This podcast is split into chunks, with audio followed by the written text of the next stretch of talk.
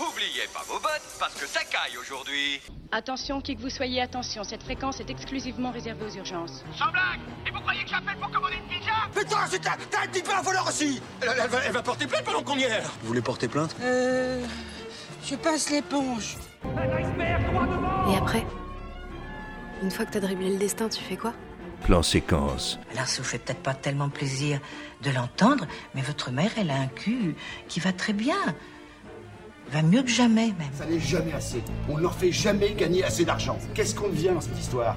Qu'est-ce que deviennent les salariés? Sur Radio Campus Tour. Je suis ton père. T'es incapable de m'aimer Incapable de m'aimer Petite saloperie de païen communiste T'as vachement intérêt à me dire que t'aimes la Sainte Vierge ou je te détripe moi un coup de pompe, tu m'entends? Alors dis-le que tu l'aimes la Sainte Vierge, dis-le mon guignol Chef négatif, chef Comme c'est joli. Il y a Bambi qui fait dodo. Tous les jeudis soirs. Il y a trois mots qui sont importants pour moi. Inspiration, création, partage. Cinglé Ah c'est ça Ah tu me crois givré à mort Les choses entraînent les choses, le bidule crée le bidule, y a pas de hasard. Bonjour, c'est Léa Drucker, vous écoutez Plan Séquence sur Radio Campus.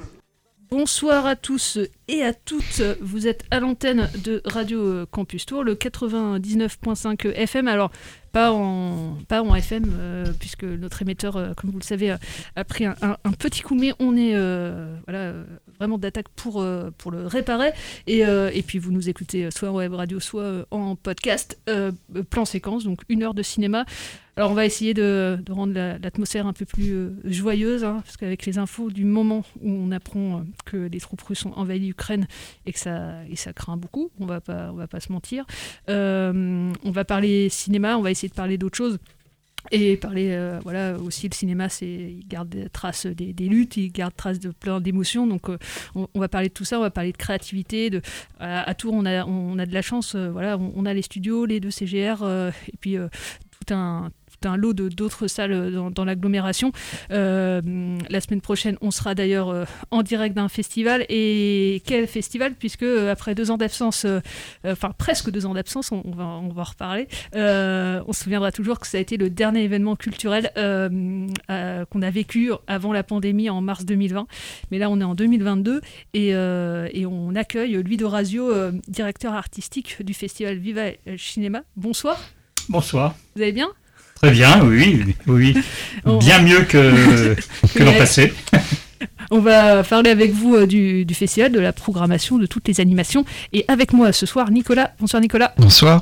Tu, hum, tu vas nous. Alors, tu, Je suis pas faire- allé au cinéma cette semaine. Ah oui, parce qu'il n'y avait, pas- il y avait pas ciné mardi. Non, il n'y avait pas ciné mardi. Je suis allé voir l'oiseau bleu à l'espace Malraux. On a marché sur l'oiseau bleu. euh, Arnaud mort. Et euh, bah, du coup, voilà, je me suis retranché sur Netflix. Voilà. Et d'ailleurs, euh, c'est tout trouvé euh, pour parler de, de cette information. Je ne sais pas si vous l'avez vu, mais ça y est, l'accord avec Netflix et le cinéma français a été signé en début de semaine. On en parlait il y a quelques semaines de la nouvelle chronologie des médias.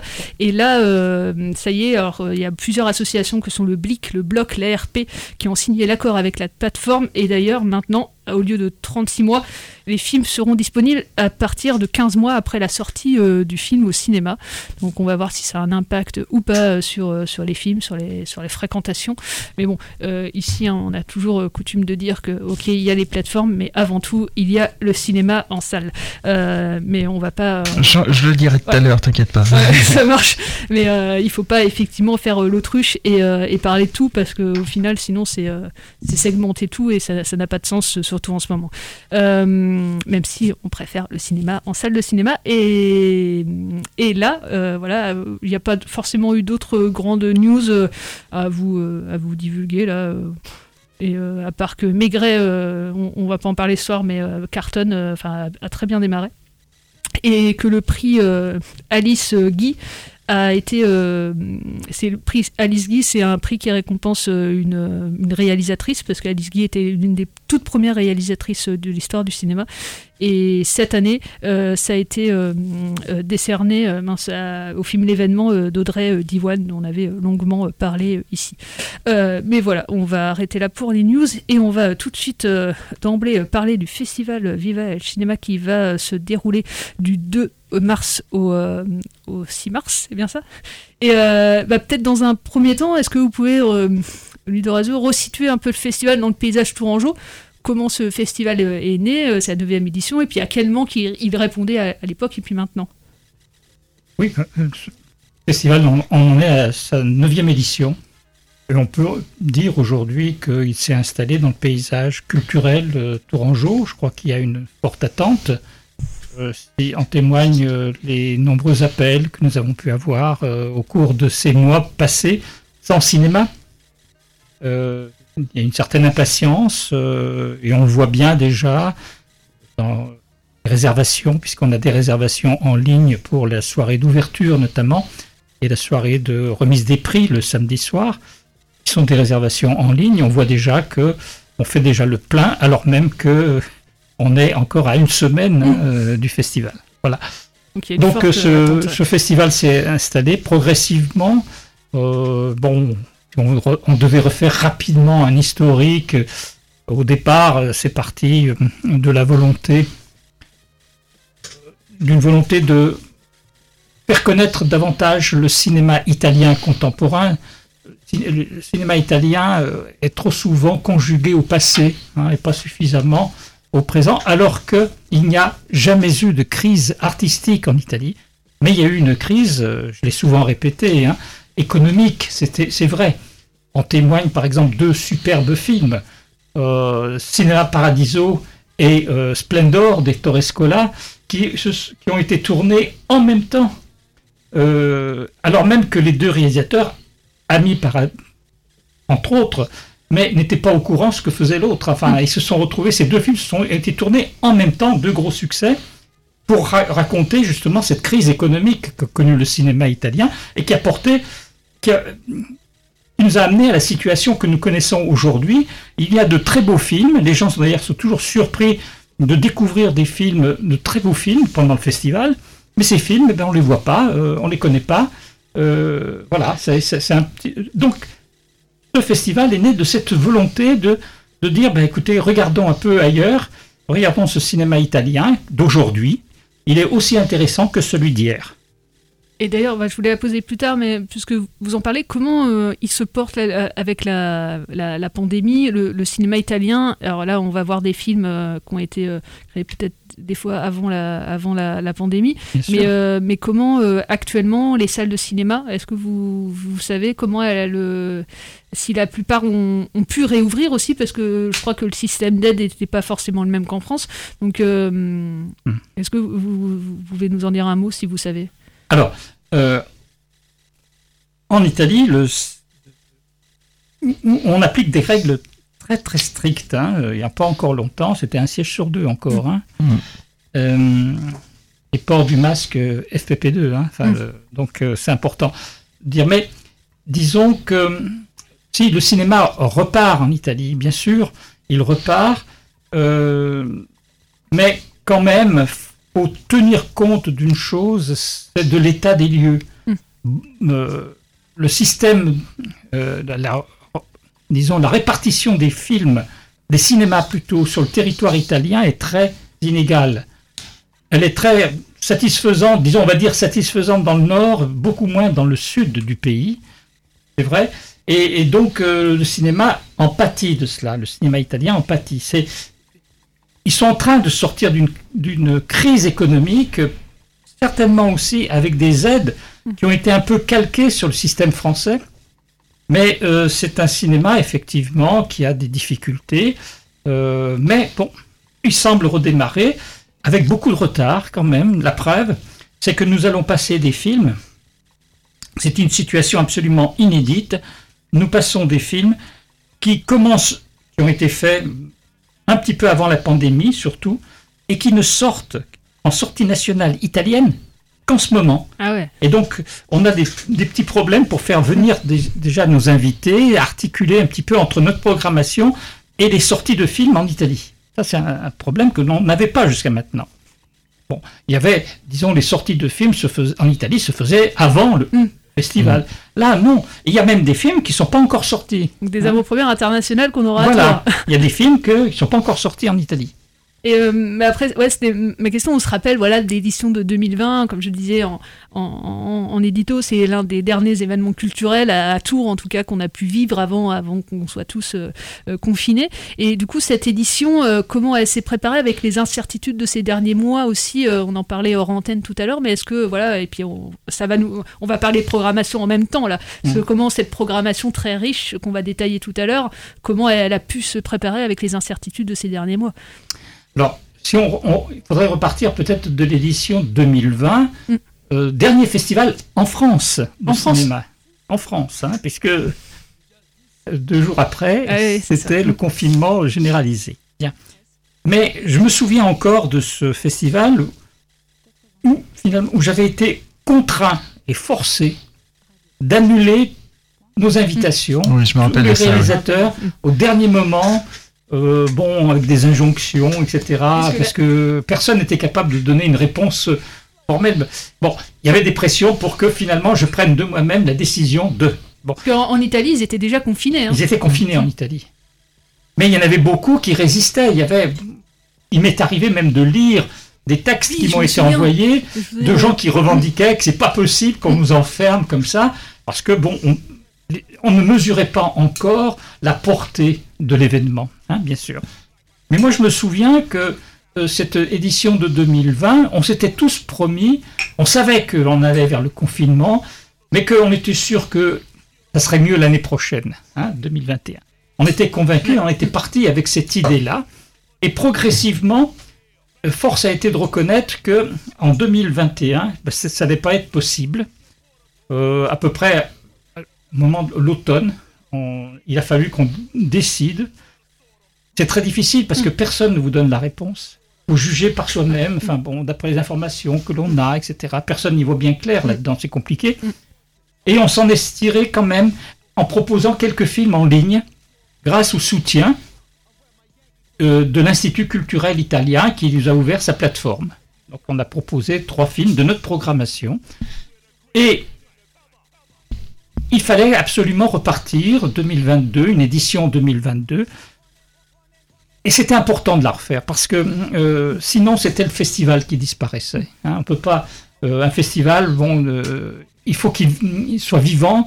Si on fait une interruption un peu trop longue, eh bien l'équipe d'abord qui doit organiser ce festival s'étiole. Le public, bah, finit par nous oublier ou disons euh, passe à autre chose. Euh, voilà. Et il a fallu travailler, on a voulu travailler. Ça a été très difficile parce qu'on a travaillé en perspective, euh, sans- avec peu de lisibilité, faisant des paris. On a tout préparé, toujours avec l'option que au dernier moment, on allait devoir arrêter. Et on se fixait chaque fois des dates limites, des dates butoirs. La dernière date butoir qu'on s'est fixé, c'était mi-janvier, où là, on a pris la décision que, compte tenu de ce que l'on avait fait, des frais que nous avions engagés, parce que dès lors qu'on commence à préparer un festival, dès le premier jour, il y a des frais hein, qui s'imposent à nous. Eh bien, là, on s'est dit, bon, on ne peut plus reculer, advienne que pourra.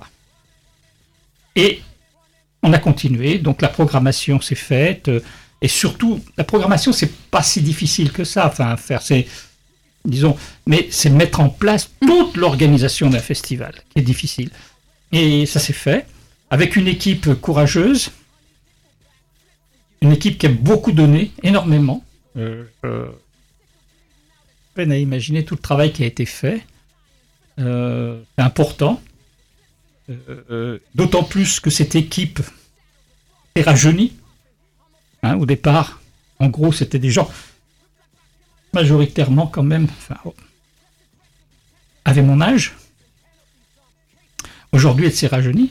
Attention, ça veut dire que ce sont des, des bénévoles, ce sont tous des bénévoles, qui doivent art- s'articuler, articuler leur temps avec, entre la vie professionnelle et l'organisation du festival qui est chronophage. Et c'est très difficile. Ça, c'est encore plus difficile. C'est encore un- une difficulté supplémentaire qui s'est imposée à nous. Mais enfin, bon, voilà, ce festival s'est fait. On voulait absolument aboutir, avec aussi, ça nous a, il y a peut-être une impulsion qui nous a été donnée de devoir relever un défi. Pour nous, c'était relever un défi. Et ce défi, on l'a relevé en se donnant deux objectifs. D'abord, de, faire un festival à l'identique, enfin avec en respect, le même format et pas quelque chose de réduit. Et deuxièmement, en essayant de nous ouvrir vers d'autres publics. C'est comme ça que l'on a entamé une politique de médiation culturelle allant, euh, en direction de, de jeunes, notamment de, de lycées, de- d'associations, etc. Et ça va se poursuivre, mais aussi avec euh, une collaboration beaucoup plus étroite avec l'Institut culturel italien de Paris, puisque Viva il Cinema cette année se déplace à Paris. Deux films vont être projetés à Paris ça en Euh, salle. Euh, donc euh, le film, ça commence mardi, la veille du, avec le premier film de Tornare de Cristina Comencini qui sera projeté euh, à l'Institut culturel. Et ensuite, il viendra, Cristina Comencini viendra à Tours. Et puis, le lundi qui suit le festival, un des films avec un réalisateur, c'est Leonardo Di Costanzo. Euh, ce film sera projeté à l'Arlequin et devant un parterre notamment de beaucoup de distributeurs, Mhm. de journalistes, pour faire connaître ce film. Très bien. Et euh, alors, comme vous l'avez dit, euh, vous avez euh, fait à peu près la, la même euh, monture que les autres euh, années. Et notamment, ce qui fait aussi la richesse de ce festival, c'est qu'on peut voir des premiers ou deuxièmes longs métrages en compétition. Donc, ça permet de faire découvrir surtout des, des réalisateurs. Après, il y a- il y, a des confirmés, on en reparlera, des invités. Mais, mais cette sélection, et est-ce que vous pouvez nous parler de- des cinq films qui seront en compétition sûr, ouais. cette année, est-ce qu'il y a un fil rouge aussi vous que vous avez essayé de, de tendre ou alors c'est uniquement, voilà, c'est les premiers et seconds films et c'est uniquement le seul critère Et qu'ils soient bons aussi, mais ça c'est évidemment une... Alors, l'idée de cette compétition, enfin, il y a plusieurs choses hein, dans cette compétition. La première, c'est d'abord un objectif, c'est de promouvoir le jeune cinéma italien. Mais, bien sûr, nos moyens sont limités. C'est-à-dire que on pourrait sélectionner beaucoup plus de films. Là, on peut dire qu'il y a cinq films, mais ces cinq films ont déjà été sélectionnés. On fait les, ont déjà franchi une étape importante de sélection. Donc il nous reste cinq films, cinq films qui rendent compte de l'actualité cinématographique italienne. On- les thèmes, il y a des thèmes, bien sûr, ces films sont parcourus par certains thèmes, mais résultent du choix des films. On ne part pas de thèmes pour Oui, aller chercher sûr. des films, mais on part des films et de là euh, découle, bien sûr, on s'aperçoit. Et ça, c'est beaucoup plus intéressant parce que ça donne une image un peu euh, de ce qui se passe en Italie. Euh, ces films reflètent en fait l'actualité italienne, Ça, les, les problématiques. Donc Une là, il- problématique importante, par exemple, qui est traverse ces films souvent, c'est cette fracture nord-sud que nous connaissons. Hein, euh, je rappelle une petite. euh, J'ouvre une petite parenthèse qui est très importante. Si le cinéma d'hier était marqué par une fracture est-ouest du monde, n'oublions pas où se trouve l'Italie. L'Italie est à la frontière entre l'Est et l'Ouest. Cette fois-ci, aujourd'hui, l'Italie est un pont entre le Nord et le Sud. Et donc il y a les films d'aujourd'hui sont marqués par effectivement cette problématique Nord-Sud. Alors ça c'est une, thématique. Alors vous avez des mais vous avez des films alors c'est par exemple le cas de euh, Il Legionario, le légionnaire. hein, où là il s'agit de, gens qui occupent illégalement hein, hein, qui squattent, euh, euh, plusieurs familles qui squattent un immeuble, et la, la police se doit d'évacuer. Et parmi le- les, les- les forces d'intervention, il y en a un qui est issu de l'immigration, et qui plus est, euh, euh, sa famille ha- habite, sa mère et son frère habitent l'immeuble Hmm. qu'il doit faire évacuer. Toute la problématique, vous voyez, déjà la problématique qui se pose déjà, enfin, euh, entre bien sûr le travail, l'ordre, les, les ordres qui sont donnés, perception parfois un peu euh, autoritaire, plus qu'autoritaire, et puis bon la situation de ces gens, euh, cette population immigrée, parce que ce sont des immigrés essentiellement. La même chose avec un film, très beau, un très beau film, Californie, qui est un film qui est à la frontière, et ça c'est caractéristique du cinéma italien, à la frontière entre la fiction et le documentaire, où deux réalisateurs vont suivre pendant un certain nombre d'années une jeune fille d'origine marocaine à Naples. Cette jeune fille marocaine, comme beaucoup d'enfants issus de l'immigration, qui euh, idéalise un petit peu, euh, euh, en quête d'identité certainement, son pays d'origine, et qui est partagé entre vouloir retourner au Maroc, par exemple, et rester en Italie. Enfin bon, voilà, ils vont l'accompagner. Je ne veux pas en dire plus, mm. mais c'est un, film qui traduit bien une, quelque chose que nous connaissons en France et dans beaucoup d'autres pays, ce problème-là. Voilà. Et puis, bon, il y a beaucoup de films différents. Mais ce qui est assez intéressant dans, le cinéma, c'est que finalement, ces, films ouvrent des perspectives nouvelles. C'est-à-dire qu'il y a une sorte de, euh, de recherche formelle aussi.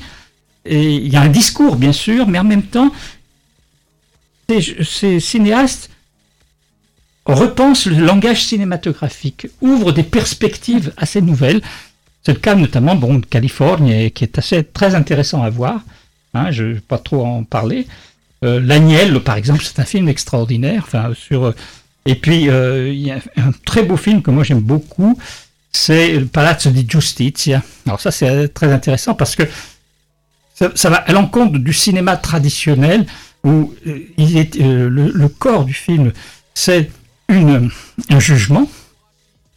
C'est l'autodéfense, c'est le thème de l'autodéfense, puisque c'est un, garagiste qui a, qui a tué euh, un délinquant qui venait le voler, etc.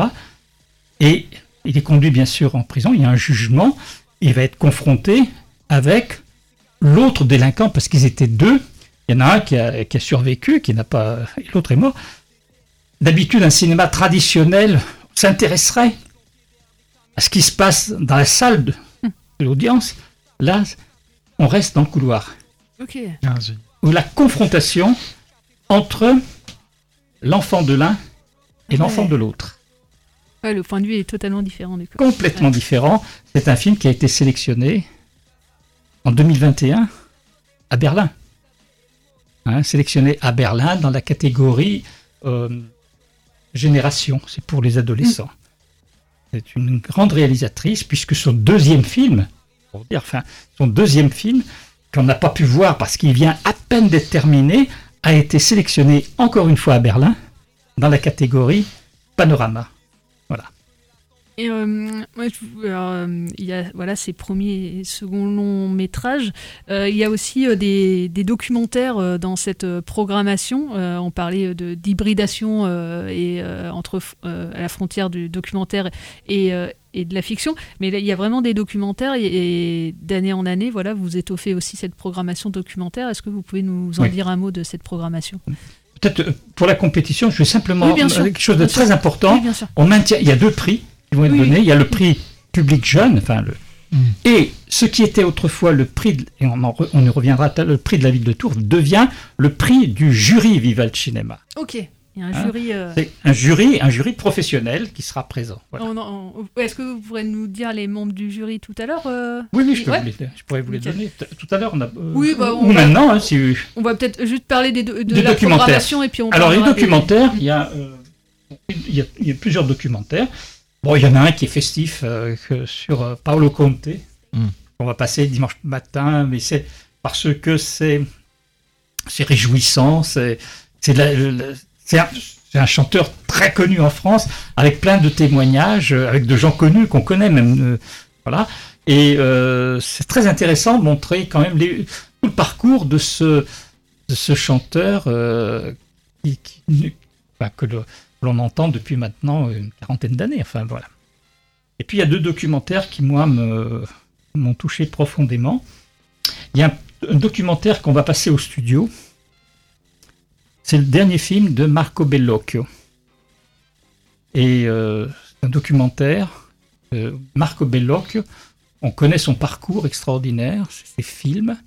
Et là, pour son dernier film, à l'issue d'une rencontre de famille, va évoquer le souvenir de son frère jumeau qui s'est suicidé en 1968. Euh, Frère jumeau qui, euh, qui était en quelque qui se s'est toujours senti un peu dévalorisé par rapport à Marco Bellocchio qui était l'enfant brillant de la famille. Quand on regarde ce film extraordinaire avec euh, témoignages des membres de la famille où on aborde tous les problèmes, on aborde on va revivre toute une période que beaucoup de gens, moi le premier, avons connue. Tous les débats autour de 68, etc.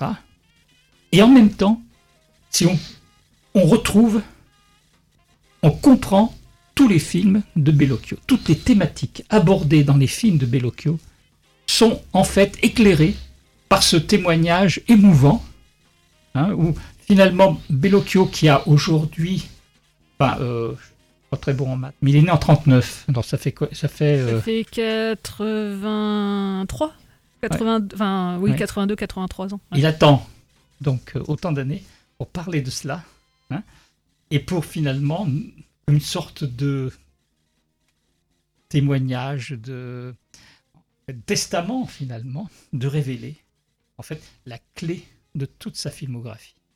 Alors ça c'est important. Et puis un, autre documentaire, Punta Sacra, que l'on va projeter un samedi matin en présence de la réalisatrice. Punta Sacra, c'est un lieu très particulier qui est situé à Erosti, à Rome, là où Pasolini a été assassiné. Et en fait, ce film, nous le passons parce que le souvenir de Pasolini est très fort et parce que ce jour-là, le samedi 5 mars, on fêtera le centième anniversaire de la naissance de Pasolini. Et pour parler de cela, à côté de moi, il y aura le président du jury, qui est David Grieco, qui a été un ami de Pasolini et qui a réalisé un film que, qui a été primé à Tours. C'est le premier film que nous avons primé. C'était La Machination, qui est ressorti plus tard euh, sous le titre euh, L'affaire Pasolini. Et, euh, et qui vont donc. voilà, ce sera une façon témoignage de, de souvenir un peu de Pasolini. Puisque vous parlez du, voilà, du, du jury, est-ce que vous pouvez nous dire les autres membres de ce jury de la ville de Tours? Donc il y a David Griec qui sera le président hein, du jury. C'est pas le président, pas Oui, le président pardon, oui, je- je du jury de euh, Viva le cinéma. Viva le Ouais, cinéma, Je me suis rendu compte de Voilà. de Et ma euh, il y aura une, une artiste euh, pour Angèle, artiste plasticienne, hein, Laurence Driano. Il y aura euh, Alberto Toscano, qui est un journaliste italien en résidence à- en France, à Paris, euh, journaliste et romancier, très connu. Enfin, le visage, euh, peut-être le nom parfois ne dit pas grand-chose, mais le visage, oui. Il passe souvent à la télévision d'ailleurs. Alberto Toscano. Et puis un jeune réalisateur qui, dont le film qui est en cours, qui est en train de préparer son p- premier long métrage, alors réalisateur français, et, mais dont le, court métrage a été nominé au César euh, l'an passé. Et puis euh, Manon, l'es- Manon donc euh, Bio, Manon qui est la responsable des films, des collections de films anciens chez Pathé, hein, collection Cédou, et qui sera aussi membre du jury. Donc en fait, cinq membres du jury. Et il y aura euh, voilà, euh, le jury étudiant. euh, Alors des, ju- des étu- lycéens étudiants étudiants, euh, lycéens, alors de lycées différents, Balzac, euh, Choiseul, de l'université, de l'ESCAT, et puis des, apprentis. hein, de- du campus des métiers. Euh, pour euh, voir toute cette euh, programmation, parce qu'on ne va pas avoir forcément le temps de tout tout détailler parce que c'est très très foisonnant cette cette programmation. Mais il y aura, moi je voulais peut-être pour terminer dire qu'il y aura beaucoup d'invités comme à chaque fois et rappeler que l'importance du festival pour ça parce que c'est assez magique de voir autant d'invités dans dans le en si Ah peu ben, de c'est temps. c'est le principe. le, le principe. Enfin, dans les invités, c'est important. Euh, D'abord, de mettre en contact euh, le public euh, qui vont voir des films avec ceux qui l'ont fait, le film, ou qui ont contribué à le faire. Et deuxième chose, deuxième axe, très important, de montrer ce que je disais tout à l'heure, à savoir qu'il n'y a pas de crise artistique dans le cinéma italien, c'est de montrer qu'il y a une sorte de continuité. Les jeunes mettent leurs pas sur ceux dans ceux des anciens. Et donc on voit des jeunes réalisateurs et on invite des réalisateurs beaucoup plus confirmés. Et cette année, donc il y aura Christina Comencini qui viendra présenter quand même son 13e film, hein, long métrage, Tornare, qui fera la soirée d'ouverture. Et un immense réalisateur, Gianni Amelio, Palme d'Or à Cannes, Lion d'Or à Venise. Enfin bon, je n'aurais pas énuméré tous les prix qu'il a pu Grosse avoir. pointure. Hein, c'est une très très grosse pointure qu'il a fallu convaincre. Et ça, c'est tout le travail d'un directeur artistique. Ça met du temps. il faut apprivoiser, il faut euh, voilà, amadouer. Et... C'est très long. Euh, Voilà. Et ben très bien. Euh, du coup, il y a un site internet hein, pour euh, voir toute cette programmation. Euh, on mettra ça, euh, le lien dans le podcast. Vous êtes sur tous les réseaux euh, sociaux, enfin Facebook, Instagram, YouTube, Twitter. Et, euh, et du coup, si je comprends bien aussi pour la séance d'ouverture et de clôture, c'est mieux de réserver euh, Ah, il directement. faut réserver en ligne. Non, non, c'est- obligatoire Mm. parce que ça règle tous les problèmes. Ouais. euh, euh, Au moins, les, si- les- les places sont Mm. numérotées. Enfin, il n'y a pas de Que ça peut être confusion. euh, complet avant. Donc, oui, euh, Et puis il faut savoir que c'est beaucoup le Covid n'arrange rien aussi. Hein, C'est-à-dire qu'il faut qu'on contrôle le pass euh, sanitaire. Il n'y aura euh, plus les masques hein, la semaine prochaine déjà. Ah oui. Voilà. Oui, on a- mais toujours le pass, Ouais, on toujours le pass, ouais. Les gens pourront garder leur masque. Oui, non, mais, euh, voilà. enfin, oui, mais bien ça sera sûr, pas mais une c'est recommandé, mais Mais, c'est pas il faut qu'il y ait le pass vaccinal. Oui, ouais, très Et là, ça demande toute une, Oui. euh, euh, enfin, une Ouais, organisation carrément. importante. Ouais. On s'est habitué en fait. On s'est habitué aussi, dans les hein. cinémas, mais effectivement, c'est Voilà. toujours une logistique. Mm. Euh, et ben, merci beaucoup pour toutes ces précisions. Je ne sais Voilà. pas si vous vouliez rajouter euh, quelque chose. euh, bon, on n'a pas tout détaillé. Hein, ça, c'est, c'est- Bah, je, je voulais mettre quand même le. Enfin, si. euh, alors, il y a les deux grands, puis il y en a un que j'ai pas cité, mais qui est un immense, pour moi, un immense réalisateur, qui est à la frontière entre le documentaire et la fiction. C'est Leonardo di Costanzo, qui a fait beaucoup de documentaires très importants et qui tourne aujourd'hui vers des fictions. On avait déjà présenté l'intervallo, intervalle, qui était- voilà. Et là, il vient sur un film euh, qui moi m'a emballé, euh, Aria Ferm, qui se passe dans les prisons, qui a été tourné avec deux grands acteurs, immenses acteurs, Tony Servillo et euh, Silvio Orlando, et avec des vrais prisonniers. Hmm.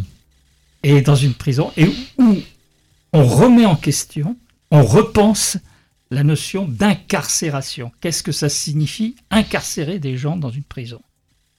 Le film est passionnant, un très très beau film, et euh, donc qu'on va passer aussi à Paris, et qui sera projeté euh, en avant-avant-première, puisque, euh, à- donc euh, le jeudi soir à 20h30. Vous l'aurez compris, euh, on a sacrément beaucoup de chance à Tours euh, la semaine prochaine, puisqu'on va avoir plein de films en avant-première, en avant-première. et des inédits ou et, avant-premières. Donc euh, venez, euh, voilà, euh, alors, salle Télém ou au studio ou au CGR Centre. hein, il y a plusieurs lieux pour voir aussi tous ces, tous ces films. euh, et du coup, je vous renvoie à www.viva-l-cinéma.com. On vous mettra ça dans le podcast. Bah, merci beaucoup euh, d'être venu euh, nous détailler remercie, euh, tout ça. On va euh, enchaîner sur une musique, euh, la musique de la bande-annonce euh, du festival, hein, parce que la bande-annonce est sortie. Et du coup, c'est Nada euh, Amore Disperato. Disperato, oui. Voilà, c'est mieux avec un bel accent Avec italien, c'est voilà. mieux. Merci beaucoup. C'est parti.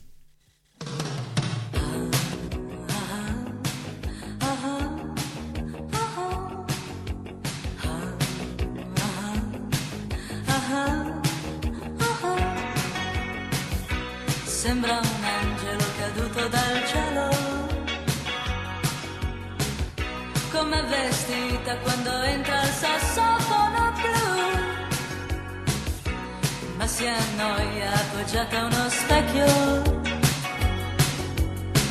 Tra fanatici in pelle che la scrutano senza poesia. Sto perdendo, sto perdendo, sto perdendo, sto perdendo. Sto perdendo, sto perdendo, sto perdendo, sto perdendo tempo. Una sera incontrò un ragazzo gentile. Lui quella sera era un lampo e guardarlo era quasi uno shock. E tornando, e tornando, e tornando, e tornando. E tornando, e tornando, e tornando, e tornando a casa.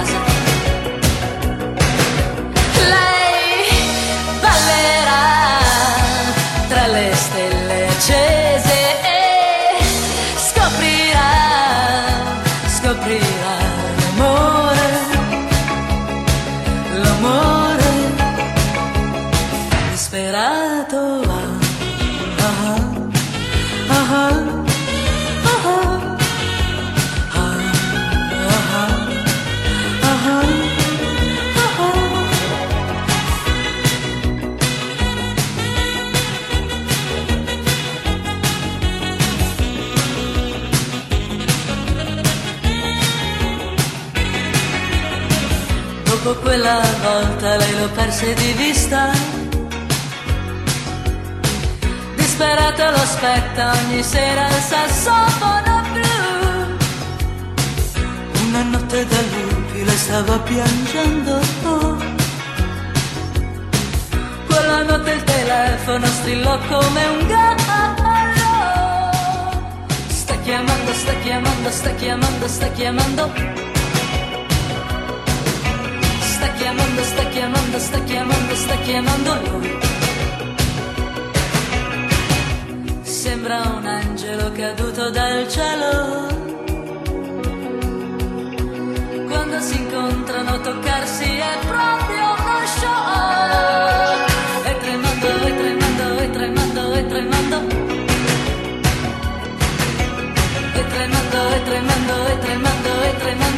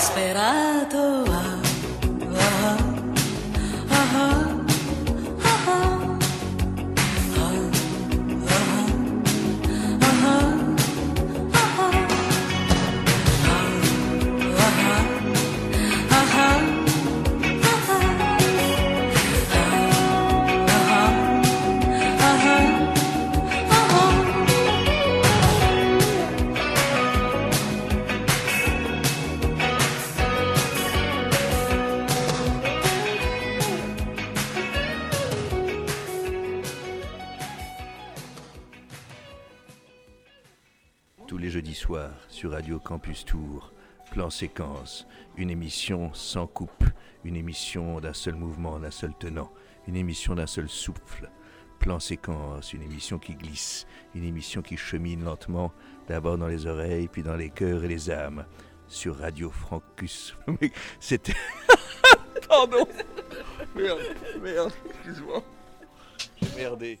De retour sur Radio Campus Tour, le 99.5 FM, enfin plutôt euh, www.radiocampustour.com en ce moment, mais on croise les doigts pour être de retour en FM le plus rapidement euh, possible. Et, euh, là, on va euh, parler euh, d'une euh, des, films un peu originaux Netflix et savoir est-ce que ça vaut, euh, est-ce que Netflix faut qu'il s'entête à faire, euh, à produire du coup des films. hein. Je parle pas des séries là, je parle des films puisque on, voilà, on en parle quand même assez régulièrement euh, ici euh, maintenant des films originaux Netflix, mais c'est vraiment en dents de scie leur production au niveau de la, qualité, je veux dire, de ce qui ressort. Oui, faut pas, euh, enfin, on peut le dire, c'est euh, des, surtout des, gros téléfilms, on va dire. euh, c'est euh, parce que j'avais fait une liste un peu de tous les films euh, qui étaient sortis euh, uniquement sur Netflix et donc pas au cinéma. Mais par exemple dans Look Up je suis pas sûr que ça, que ça aurait autant cartonné au cinéma. Enfin peut-être quand même parce qu'il y avait DiCaprio dedans mais euh, on a aussi je sais que The Irishman par exemple de Martin Scorsese ce qui est pas un bon c'est pas un mauvais film mais une fois au cinéma je pense pas que ça aurait été aussi, euh, enfin voilà, ça aurait pas été judicieux de le Mm. passer au cinéma. Et le fameux Okja qui, euh, qui, Oui. était, qui était spécial, on va dire. Et parce qu'en plus, après, euh, mince, euh, j'ai perdu le nom du, du réal. Bong euh, Joon-ho. Bong Joon-ho. Après, euh, pour Parasite, il était revenu à une production beaucoup plus classique, euh, puisqu'il était sorti en salle et puis il avait eu en plus la Palme d'Or à l'époque. Donc, euh, Avec des acteurs coréens, parce qu'il s'était essayé justement avec Okja, avec des, et- enfin, d'utiliser des, des acteurs américains. Il les avait fait un peu plus grimaçants d'ailleurs, euh, ou sur, enfin ça surjouait, c'était voulu en fait. Et, euh, en gros sur euh, sur Netflix, les, les réalisateurs peuvent un peu faire ce qu'ils veulent avec de bons budgets. Et c'est ce qui est arrivé aussi du coup à Jean-Pierre Jeunet, qu'on attendait depuis je ne sais plus trop combien de temps euh, pour une réalisation. Je sais plus trop ce qui était. euh, c'était euh, mince, la- les aventures de mince. Ah, je- on va vous retrouver. On ça. va retrouver ça. un film américain. C'était Oui, pas un film ça. français.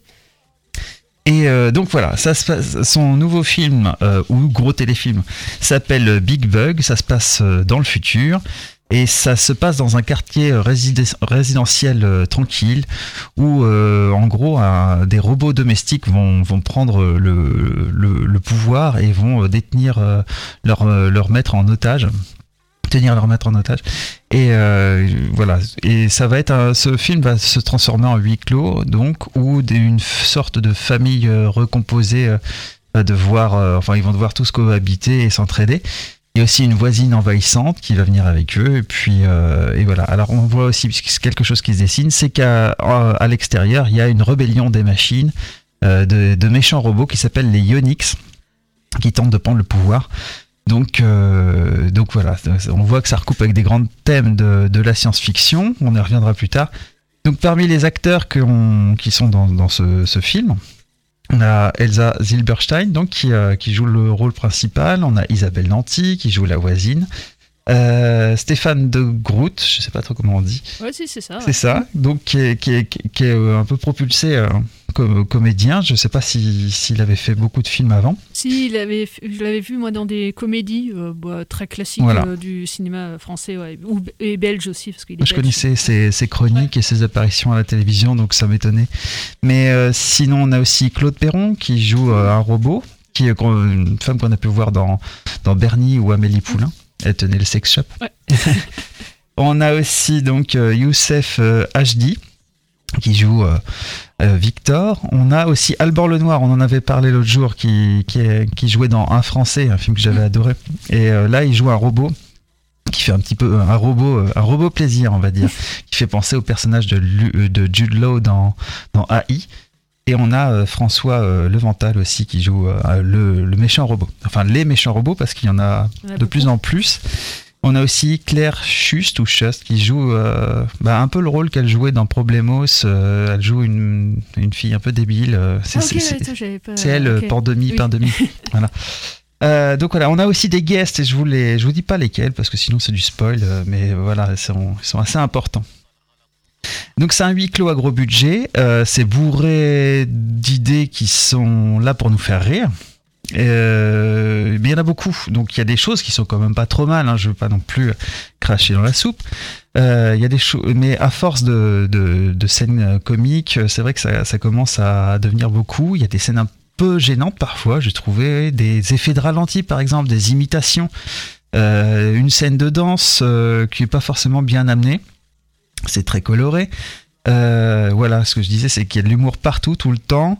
Euh, et il y a euh, parfois des. Enfin, après des blagues, parfois il y a un fondu au noir. Mais si la blague est ratée et qu'il y a un fondu au noir après, l'effet est pas terrible, je trouvais. Blague, fondu au noir. Ouais. Euh, donc euh, voilà. On sent que le réalisateur a fait ce qu'il a voulu. Un peu, je dis, je dis en roue libre, je dis ça pour tout en ce moment, mais c'est pour la politique surtout. Mais euh, un peu en roue libre. Et on sent que, que c'est peut-être un réalisateur qui a, qui a besoin d'être plus cadré ou alors euh, de. Parce que là, il s'attaque à la science-fiction, ça fait quand même un bout de temps qu'il l'a pas fait, et qu'à l'époque, il ne le faisait pas tout seul, il le faisait avec Marc Caro, qui est quand même même aussi un écrivain, et qui... Enfin voilà, donc là, c'était un peu compliqué, je pense, pour lui. Euh, donc c'est un retour euh, un peu décevant pour Jeunet, je trouve, euh, parce que forcément on a certains de ces films qui nous, qui nous restent en tête. Et on- alors là, c'est ça. Alors j'ai été lire quelques critiques. Euh, on voit des restes de son cinéma. Alors euh, de- de- de- dans, dans ce film-là, son goût pour les dictons, par exemple, pour les personnages excentriques, pour les couleurs aussi assez vives. Euh, et en fait, en voulant jouer la parodie euh, du, de la science-fiction, c'est une parodie de, science-fiction. Son film devient peut-être un petit peu une parodie de ce qu'il faisait avant. Donc ça, c'est ça, j'ai trouvé ça très cassant dans une des, Ah ouais, des c'est clair, critiques. Ça casse. Mais euh, alors, ce qui cassait aussi un petit peu, c'est que les idées de science-fiction qui sont dans, dans ce film, euh, ça reprend un petit peu à Terminator, à AI, à Blade Runner, et euh, c'est des idées qui datent d'il y a un bout de temps, euh, plus de 40 ans au moins. Enfin, ça reprend du Philip K. Dick, du Asimov, du William Gibson. Donc, euh, donc voilà, et là, on va pouvoir en revenir à une réflexion. C'est juste que c'est pas forcément un bon jeunet.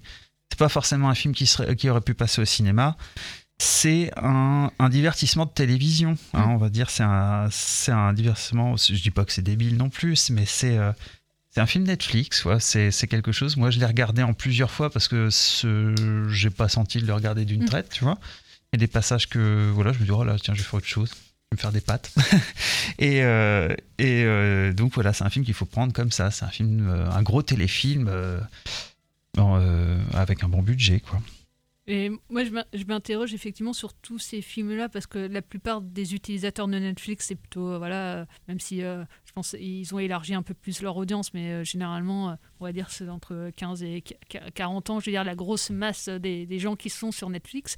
Et, du coup, c'est des, dire des 15-25 vont moins dans les salles de cinéma, parce que la proposition peut-être, sûrement d'ailleurs, ne, leur convient pas. Euh, et ils vont retrouver ça sur euh, Netflix.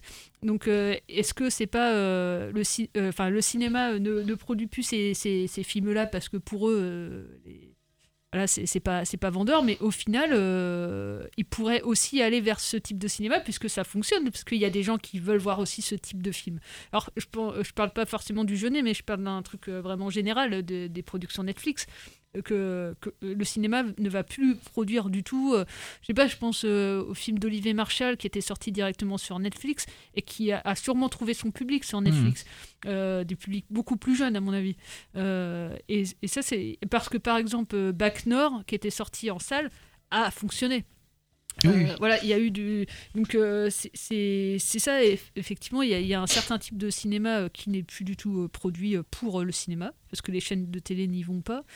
Et euh, mais au final, c'est un cercle vicieux, tout ça. Enfin, c'est. Moi, ce que je pense aussi, c'est que, enfin, faut pas, les, les réalisateurs sont pas dupes. Je pense qu'ils se font un peu une pause dans leur carrière euh, de, de réalisateur, où euh, aussi ils gagnent de l'argent et, euh, et, et le film qu'ils font après Netflix parfois peut, peut être euh, peut être super. Donc donc là, euh, bah, moi, j'attends le prochain Jeunet au cinéma et, Et puis euh, Netflix leur donne euh, de l'argent pour produire ce film-là, puisque bah, les, télés, les télés ne financent plus, euh, l'aud- on va dire l'audace. Et euh, on, on voit, c'est vrai, hein, je veux dire, les comédies par exemple, on voit, euh, c'est peu de choses près, euh, je veux dire, TF1, parce qu'ils vont, euh, je sais plus qui, euh, quel youtubeur a fait une excellente vidéo là-dessus, sur, sur ça. En fait, les, les télés, que ce soit TF1, M6, euh, eux, ce qu'ils veulent, c'est un film qui va passer le dimanche soir, bien calibré, et du coup, bah, c'est uniformisé, parce que le public des télés, il a en moyenne euh, 60 ans, quoi. Mm. Il n'a pas 15 ans, donc, enfin, il n'a pas entre 20 et 30 ans. Donc, évidemment, la production va pas être la même, quoi. Et, et j'ai peur, enfin, faut, faut pas qu'on dérive non plus vers un système qui va produire uniquement les mêmes films, parce qu'il faut correspondre à des, euh, à des critères, quoi. Après, il y a aussi ceux qui sortent un peu du lot. Enfin, Oui, il y a oh, deux films oui. que j'ai pas vus et il paraît que c'est sans doute les meilleurs euh, que, enfin, que de Netflix. Euh, Enfin, il y a The, The Power of the Dog de Jane Campion et euh, le fameux Roma de Alfonso Cuarón que je me mets de côté que je regarderai euh, plus tard. Mais euh, Et des Yeah. films qui auraient sûrement, fonc- enfin, en tout cas pour euh, un public jeune, auraient Pour aussi Roma. fonctionné. euh, Mm. Roma, euh, moi j'ai eu la chance qu'il sortait dans un pays où j'étais en vacances à ce moment-là, Mm. donc j'ai- j'ai- je l'ai vu en salle de cinéma. Et bon, en version anglaise, enfin espagnol sous-titré en anglais, donc j'ai pas forcément tout compris. Mais, mais en tout cas, ça valait le coup de le voir sur grand écran. Ouais. Et, mais oui, c'est comment aussi on va renouveler le public aussi des salles de cinéma, puisque ce public-là est précisément sur euh, Netflix, c'est des programmes qu'il fréquente. Donc il faut qu'on réinterroge aussi un peu le système tout entier. quoi. Mm. C'est- pas rayer l'un ou rayer l'autre, hein, évidemment, mais euh, c'est que comment on harmonise un peu tout ça. quoi. Mais il y a des grosses sorties cinéma, enfin, euh, quoi, enfin, il y a les, Bah oui, les- tous les, les, les Marvel, euh, les. euh, les Marvel, les Star Wars, tout ça, ou même Dune, tu vois, qui a pu euh, marcher, euh, qui a pas mal marché et que. Enfin voilà, pour certaines grosses productions, bon bah. Mais c'est et vrai que puis dans après, les années 70, 'fin, quand tu vois les, les réals qui faisaient euh, sensation quand ils sortaient un film, du tout les, enfin, comment euh, ce public-là il a effectivement vieilli et comment euh, maintenant on est passé à la grosse sortie effectivement c'est le film de science-fiction, mais c'est plus, je sais pas, dans les années 70 ça pouvait être un Kubrick vraiment et, et maintenant Kubrick c'est il a une aura aussi autre, Mm. hein, mais euh, dire, tu, tu te dis à l'époque, euh, voilà, c'était, ça envoyait chez Orange Mécanique. euh, à, à l'heure actuelle, je suis pas certaine que Orange Mécanique qui sorte maintenant, ça fasse autant, voilà, en tout cas écho et que ça marche autant qu'à l'époque, quoi. Mm. Euh, enfin, je sais pas. En tout cas, c'est des questionnements, euh, enfin, qu'on n'est pas, évidemment, euh, on va toujours se Ouais, les poser faut- là. Il faut se les poser d'ailleurs. Je me disais aussi qu'il y a aussi pas mal de réalisateurs qui, euh, à l'époque, j'ai envie de dire à l'époque, euh, essayaient, faisaient un téléfilm de temps en temps. et puis, euh, enfin, c'était dans, dans leur regard comme ça. Et, euh, donc, euh, donc là, je pense qu'il y a pas mal de réalisateurs qui vont aussi essayer. Et, euh, et il y aura sans doute euh, voilà, des, des films Il y a des très bons téléfilms, cinéma. euh, ouais, ouais, carrément. À voir, ça, ça évolue. Mais, Mm. mais moi, je pense sincèrement qu'il y a le prochain Quaron, du coup, euh, enfin, que, qui sortira au cinéma, non, enfin, sera, sera très bon aussi. Ou, ou que justement, là, Jean-Pierre Jeunet s'est dit, tiens, là, on essaie ça. Puis on verra après. C'est vrai que là, il s'est attaqué à de la science-fiction sur, euh, à la télé. Euh, voilà, donc c'est. euh, et puis voilà, c'est pas facile de faire un film drôle et de Mm. science-fiction euh, moi, aujourd'hui. il, a, il a tenté, c'est tout à son, Voilà. tout à son honneur. Et bah, très bien, on va passer la bande-annonce de La Vraie Famille, est-ce que je vais vous en parler dans quelques instants? C'est un film qui est sorti la semaine dernière, un film de Fabien Gorjard, et puis on se retrouve d'ici deux minutes.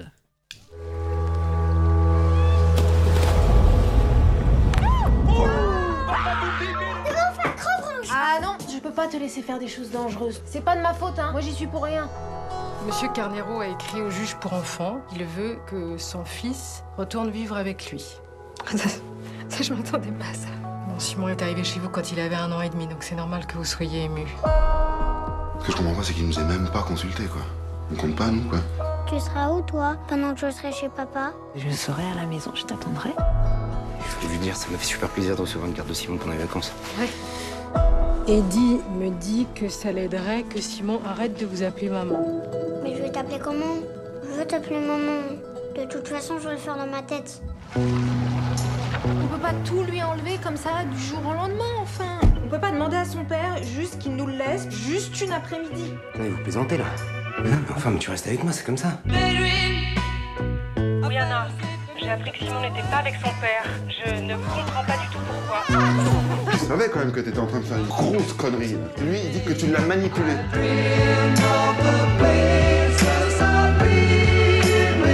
Madame Morand, notre objectif, c'est le retour de Simon auprès de son père. Si ça n'est pas le vôtre, alors nous avons un sérieux problème. Est-ce que vous avez envie que Simon quitte un jour votre foyer, Madame Morand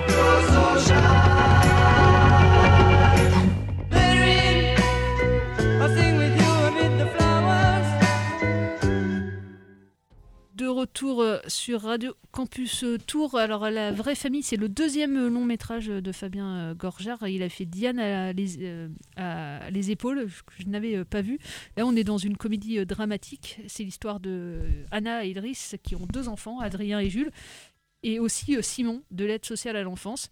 Ils sont famille d'accueil. Ils ont recueilli Simon quand il avait un an et il en a six maintenant. Alors, ils l'ont vu grandir.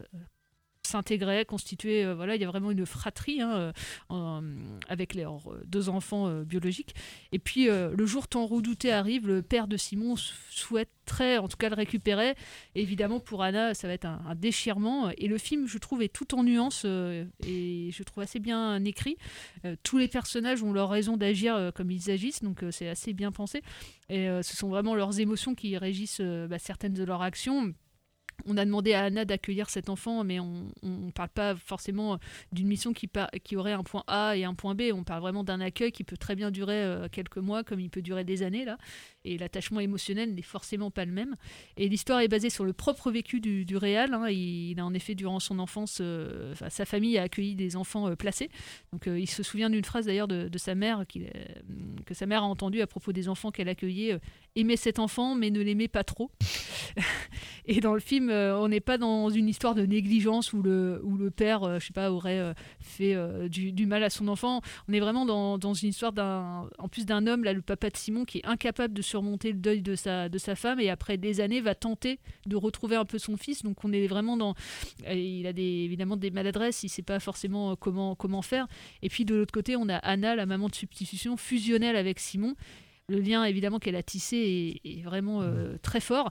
Et puis le couper de cette façon, euh, pas brutale, mais quand même assez rapide, hein, va évidemment faire mal.